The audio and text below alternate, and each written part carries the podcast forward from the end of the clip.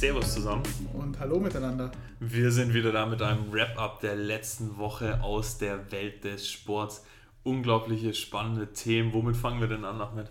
Ja, natürlich erstmal mit König Fußball. Erste Liga, zweite Liga, Super League, Champions League. Da war eine ganze Menge dabei. Wie geht's weiter? Ja, wir haben EM noch als großes Fragezeichen im Fußball und dann wechseln wir die Sportart, machen Euroleague im Basketball, DEL Playoffs und dann kommen wir zu der Statistik der Woche und natürlich auch zu den Fun Facts zum Abschluss. Starten wir gleich mit der ersten Bundesliga.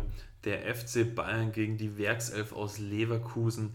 2 zu 0 für den dedizierten Meister aus München. Was bedeutet das denn für den Rest der Saison? Naja, die Meisterschaft ist so gut wie eingetütet. Die Frage stellt sich nur noch, wann. Die Frage, die sich auch noch stellt, ist, wie viele Tore schießt Lewandowski noch? Wann kommt er zurück? Holt der Müller noch ein? Und last but not least, wer wird denn Trainer von der Truppe? Ja, ganz spannende Frage. Für mich das zweite entscheidende Spiel neben dem, dass Leipzig gegen Köln verloren hat, der Woche ist der Abstiegs- Thriller äh, aus Bielefeld gewesen. Die Arminia schlägt Schalke 04 mit 1 zu 0. Das war's jetzt. Richtig. S04 ist abgestiegen. Abstieg und Chaos, muss man sagen. Die Szenen danach waren ja vogelwild. Und ja, was bedeutet das? 30 Jahre nachdem man in die Bundesliga aufgestiegen ist, verabschiedet man sich jetzt pünktlich zum Jubiläum wieder aus der Bundesliga. 20 Jahre nachdem man Meister der Herzen wurde, jeder von uns wird sich daran erinnern. Und zehn Jahre nachdem dieser Verein noch den DFB-Pokal gewonnen hat und ins Champions League Viertelfinale eingezogen ist. Ja. Wahnsinn, so eine Mannschaft mit so viel Fanrückhalt, so, so ein mächtiger Verein gefühlt, dass das jetzt solche Bilder da zum Abschluss ist. Was bedeuten denn Bilder denn für die nächsten Spieltage noch?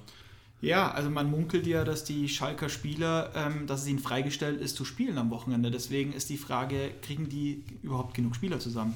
Oder spielt die Knappenschmiede? Auch das ist möglich. Ja, was ist noch so passiert in der ersten Bundesliga? Gladbach, Mensch, ja. was ist denn da los? Gladbach gefühlt verschaffen die schon mal wieder, äh, die Champions League zu verspielen. Äh, Rose wechselt zum BVB und schwuppdiwupp gewinnen die keine Spiele mehr. TSG Hoffenheim nach 0-2 Rückstand äh, gewinnt das Spiel noch, dreht es, gewinnt 3 zu 2 hat sich somit aus meiner Sicht allen Abstiegssorgen entledigt und Gladbach, die müssen jetzt aufpassen, dass sie es noch in die ähm, Euroleague schaffen. Erfolgreiche Saison für Basti Hönes oder? Ja, definitiv für die erste Saison mit der Hoffenheimer Mannschaft. Ich glaube, das Mittelfeld ist das Ziel dort. Wenn man eine richtig gute Saison spielt, Euroleague, das werden sie diese Saison nicht schaffen, aber aus meiner Sicht definitiv erfolgreich. Sehr gut. Apropos erfolgreich, gehen wir in die zweite Liga. Nicht ganz so erfolgreich war ja mal wieder der HSV. Was ist da wieder los? Ja, den geht jetzt auf dem letzten Ende der Saison mal wieder die Luft aus. Ich habe das Gefühl, dass die nicht den Mut haben, nicht die Eier in der Hose, um äh, mit offenem Visier nach vorne zu spielen, um den Aufstieg zu spielen. Sie wollen den Nichtaufstieg verhindern und trauen sich das nicht so. Im Gegensatz zu? Dem VfL Bochum 2-0 gegen Heidenheim gewonnen, auswärts. Aus meiner Sicht sind die durch und wir sehen da den ersten Aufsteiger, eine weitere Ruhrpott-Mannschaft in der ersten Liga. Mhm. Aber wen man auch nicht abschreiben darf, ist ja Holstein Kiel. Ich meine, die Tabelle ist ja eigentlich nichtssagend, oder? Ja, genau. Also ähm, vier Spiele Rückstand auf Bochum. Ich glaube, drei auf die zwischen Bochum und Holstein liegenden Mannschaften. Aus meiner Sicht ist das der Aufsteiger oder die Mannschaft aus dem Norden, die um die Relegation mitspielen wird. Das Ganze ist Corona-bedingt. Die Mannschaft musste mehrere Wochen in Quarantäne, hat jetzt aber auch buckelharte Wochen vor sich. Acht Spiele in vier Wochen, das bedeutet zwei, äh, vier Wochen am Stück englische Wochen für eine Zweitligamannschaft. Die haben nicht den Kader wie ein Champions League-Team oder wie eine Euroleague-Mannschaft. Das wird schon ganz schön hart. Und das Highlight in diesen acht Spielen ist DFB-Pokal. Halbfinale. Wahnsinn. Ja, auch schon lange keine Zweitligamannschaft mehr drin gehabt, wenn ich da äh, richtig informiert bin. Das wird eine richtig harte Nummer bis zum Ende der Saison. Das heißt, deine Wette im Norden lautet Kiel und nicht HSV. Ja, so sehe ich das. Jetzt sind wir aber fertig mit den nationalen Fußballthemen. International gibt es ja auch einige spannende Dinge, die da passiert sind. Super League, Champions League Reform, da war ja ganz schön was los. Ja, da ging es 48 Stunden lang drunter und drüber, auf jeden Fall. Zwölf Clubs verkündeten erst ihre eigene Champions League in Anführungszeichen mit der Super League. Und äh, nachdem es im Mutterland des Fußballs äh, eine Revolte der Fans gab. Zu Recht möglicherweise zu Recht, ja, das, äh, da scheiden sich natürlich jetzt die Geister, je nachdem, wie geldgierig ähm, man ist. aber ähm, haben die englischen Vereine wieder zurückgezogen. Gleichzeitig verkündet die UEFA eine Champions League-Reform quasi im Schatten dieses Skandals. Die keiner wirklich versteht aus meiner Sicht. Aber ich glaube, das ganze Thema ist äh, zu ausführlich, zu spannend, zu detailliert. Das müssen wir, das müssen wir das müssen wir anders machen. Ja, da, das Thema nehmen wir definitiv mit in die Stories of the Week. Das ist eines der Themen, die wir zwei auch im Detail diskutieren müssen, weil ich glaube, da haben wir schon einige Themen, die wir noch mal ein bisschen tiefer legen müssen und wo wir auch vielleicht die eine oder andere Meinung dazu haben. Ja, vielleicht auch unterschiedliche gegensätzliche Meinungen. Ja. Ja, was haben wir noch? Äh, Fußball, um ähm, das auch noch ähm, anzusprechen. Die EM 2020, die ja verschoben wurde, Corona-bedingt in 2021. Mensch, so wirklich sicher ist es doch immer noch nicht gefühlt, oder? Ja, ich glaube, da ist noch nicht das letzte Wort gesprochen. Ähm, wir bleiben bei der UEFA und Geldgier eventuell. Dublin und Bilbao bekommen keine Spiele, weil sie keine Fans zulassen werden. Für Bilbao steht Sevilla als Alternative bereit. Äh, muss man schauen, ob das in Spanien dann geht oder nicht. Was, München. Was macht denn München, ja? München, nur ein Spiel statt zwei Spiele, 14.000 Zuschauer wurden zugesagt. Ähm, ist jetzt kein volle, keine volle Allianz-Arena. Ich glaube, die UEFA hat sich für ihre Bilder und für ihre Vermarktung schon auch volle Stadien gewünscht und vorgestellt. Mhm. Wer macht denn das zum Beispiel? Ja, London äh, fürs Endspiel hat es zugesagt, da ist die Corona-Situation und die Impflage auch eine andere. Und Budapest, die mit dem Champions League-Spielen von Leipzig ähm, ja schon quasi als Ersatzaustragungsort Erfahrung gesammelt haben, die wollen auch volle Stadien haben. Aber da fließt noch viel Wasser die Isar herunter, glaube ich. Ja, bis das entschieden ist, da haben wir noch einige Wrap-ups zu tun. Dann kehren wir mal dem König Fußball den Rücken zu und kommen zu unserer Lieblingssportart, zu der Sportart, die uns verbunden hat, äh, Basketball. Da ist ja für den deutschen Basketball in der letzten Woche auch einiges passiert. Wir haben die Absage des DBB-Pokal Final Force in München gehabt. Man könnte meinen, dass das ein Riesenvorteil für die Münchner war, weil. Weil die Münchner nämlich am Montag gegen Mailand ran mussten im Euroleague Viertelfinale. Übrigens das erste Mal, dass überhaupt ein deutsches, eine deutsche Mannschaft im Euroleague Viertelfinale stand. Grandiose Saison in der Euroleague bisher gespielt, auch zweimal Mailand geschlagen in der regulären Saison. Richtig, man könnte also meinen, perfekte Voraussetzungen für den FC Bayern Basketball. So schien das auch. Man war ja zwischenzeitlich mit 19 Punkten, wenn ich das richtig ähm, in Erinnerung habe, vorne. Hat es dann allerdings geschafft, Mailand wieder rankommen zu lassen, ähm, was dazu geführt hat, dass man 1,5 Sekunden vor dem Ende mit zwei Freiwürfen, beide versenkt, wieder ein Punkt in Führung gekommen ist und dann. Eigentlich aus Basketballer Sicht noch einmal verteidigen, keinen freien Wurf zulassen mit 1,2 Sekunden. Es gibt keine Möglichkeit zu dribbeln oder ähnliches. Es muss ein Catch-and-Shoot sein. Richtig. Es gibt nichts anderes, aber. Hat funktioniert. Ja, hat das funktioniert, sieht man. muss man sagen, ja. Da hat die bayerische Verteidigung äh, mal genau ähm, drei Sekunden geschlafen.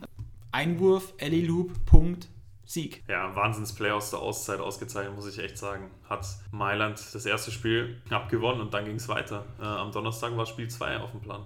So ist es. Und da war leider gar nichts zu holen für die Münchner. Ja. Die Frage, die sich wirklich stellt, ist diese Truppe einfach zu abgezockt, die Mailänder Truppe für die Münchner? Aus meiner Sicht schon. Sergio Rodriguez, Kyle Heinz, das sind ehemalige Super League MVP, äh, Euroleague MVPs. Die haben einfach, ja, die sind gemacht für diese Spiele. Die ganze Mannschaft ist zusammengestellt für diese Spiele. Denen ist es egal, ob sie jetzt Erster oder Achter waren, in, um in die Playoffs zu kommen. Die wollten einfach in die Playoffs und dann spielen sie ihre Erfahrung aus. Best of Five bedeutet mhm. drei, drei Siege. Siege in Folge der Bayern.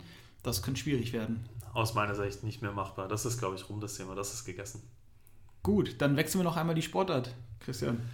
Ja, DEL Playoffs. Ähm, wir sind wieder in Deutschland. Äh, wahnsinns spannend äh, für alle, die der, denen der Modus nicht so ganz bekannt ist. Die DEL wird gespielt äh, oder ist, Tabellen sind in zwei Gruppen aufgeteilt. Das ist einmal die Nordgruppe und einmal die Südgruppe und dort spielt dann jeweils der erste gegen den vierten und der zweite gegen den dritten. Wir haben also Eisbären Berlin gegen Iserlohn Roosters äh, als erste Vierte im Norden, Pinguins Bremerhaven gegen die Grizzlies aus Wolfsburg als zweite gegen dritten und im Süden die Adler aus Mannheim gegen die Storming Tigers und EHC Red Bull München gegen den ERC Ingolstadt und ganz spannender erster Spieltag. Ja, was ist da passiert am ersten Spieltag?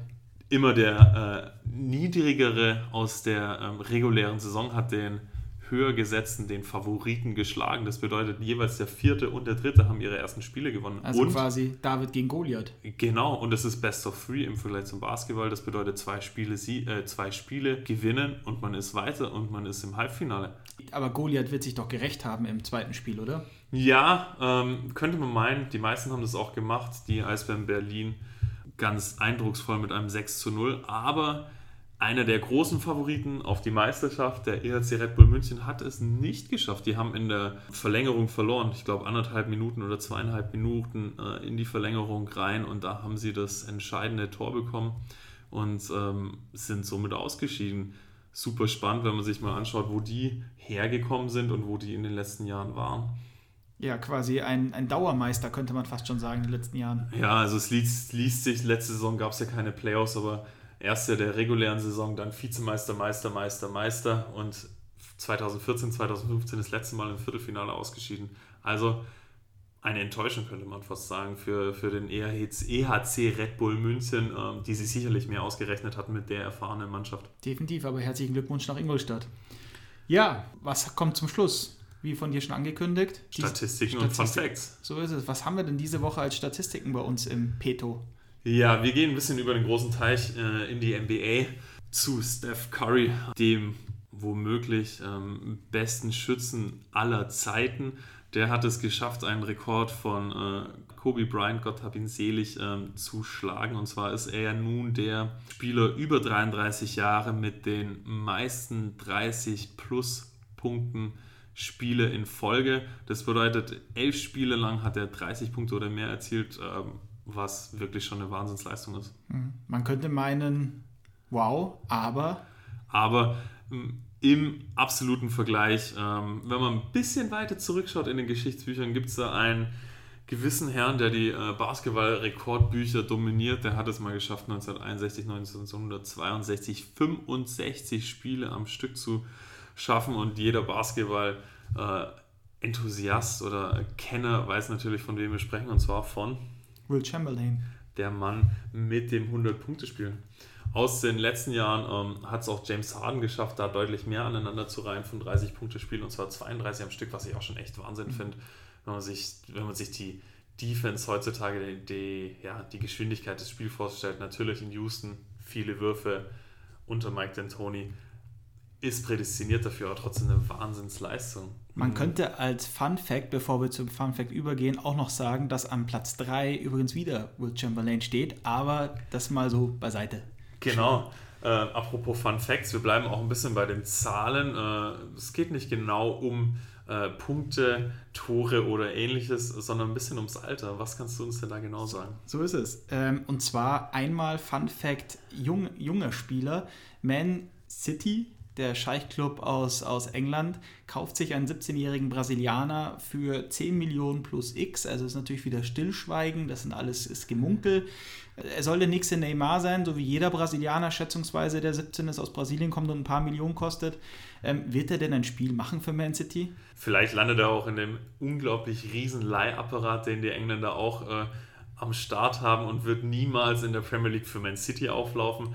Aber das steht absolut in den Sternen. Da kommen wir zu einem anderen Spieler, dem alten Herren, der definitiv einige eindrucksvolle Spiele in der Premier League gemacht hat, aber jetzt beim AC Mailand ist und seinen Vertrag um nochmal ein Jahr verlängert hat. Die Rede ist von unserem 40-jährigen Fußballgott Slatan Ibrahimovic. Wir kriegen weiter göttliche Momente, vielleicht noch ein Jahr länger den Beef mit äh, Lukaku äh, von Inter Mailand, auf dem ich mich sehr, sehr freue. Äh, die Stadtderbys zwischen den beiden Alpha-Tieren.